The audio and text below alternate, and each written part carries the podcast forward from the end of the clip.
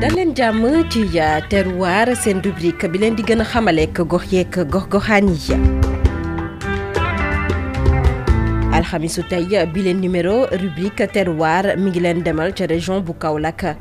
gën leen a xamaleek dëkk bi nga xamante ne moo di Kër Ndeene Ndaw kër Ndeene Ndaw ni ko tur wi junjee di fi Ndeene sànc ngir daal di fay dëkk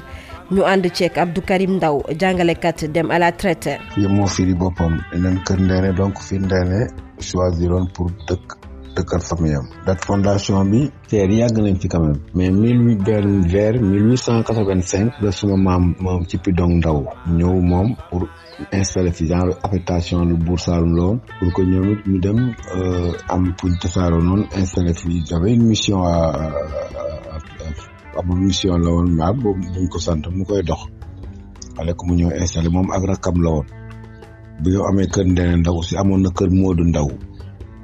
un peu vers euh, l'est moom it beneen frère am donc ils étaient deux ñoom ñaar lañu woon ñu yónni leen fi pour ñu installé fi pour ñu samp fi bon loolu presque mooy dëkk bi foofu nag nekk lay tey ci biir commune Diya à presque quatre kilomètres de Sibassor sur la nationale une. kër Néné Ndaw nekk itam gox boo xamante ne ràññeeku na ci wàllub taarix rawatina ci anam bi nga xamante ne noonee la ñu fa daan sàncee ngir daal di fay dëkk. bon léegi histoire am pratiquement bon dafa résumé aussi. presque affectation bu buur Saalum waxoon ay sëtëm te chef de guerre ñoom ci Pidong Ndaw déjà ak Mamadou Ndaw ñoom ñu installé fi ci Pidong Ndaw man ci ay suufam laa nekk te en tant que son petit-fils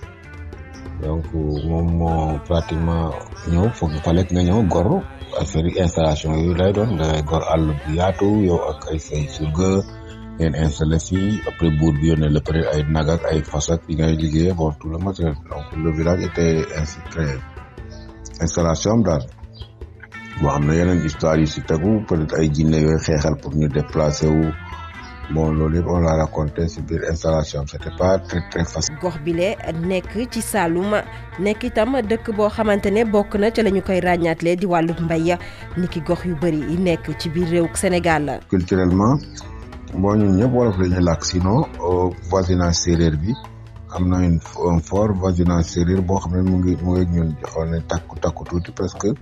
ñu ci gën a bëri ay si suma jarbaat maam la ñu waroon doon. parce que moom côté matériel am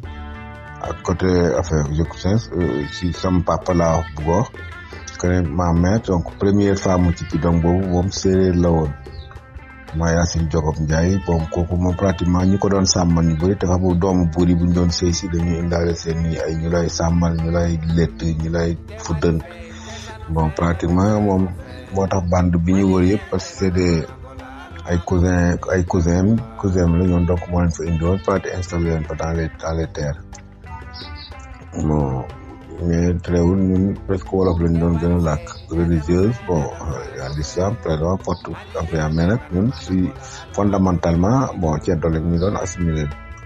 parce que bi ñuy pratiquer di def yëpp boobu presque islam exeggu fii c'était vers les mille sept cent et consort ak bu Saloum ñoom buur yi fi tegu yëpp ak bëlëb yi comme ça bon ay wolof nag principal activité bi pratiquement ñun dañuy bay bay daal la ñu gën di def man sax maa ci boole ay peut-être maraîchage ren pour def contre saison maanaam pour di bay ci noor bay ci nawet di tante daal moo xam am na tuuti élevage mooy comme suñu mbokk séeréer yi dëkkal noonu moo ak euh, d'autres mais nag c'est pas plus important que élevage donc mbay mi daal moo ëpp doole ci ci ci activité yi. Assane Top jaajëf jaajëfal itam Xadijatu Lum mi nekkoon ci technique bi dig leen daje ci beneen numéro terroir. ñu waxtaanee beneenub gox beneenub taarix fi léegi booba ñu bàyyi leen ngeen woye ndeg suñuy programme ci i rajo Mali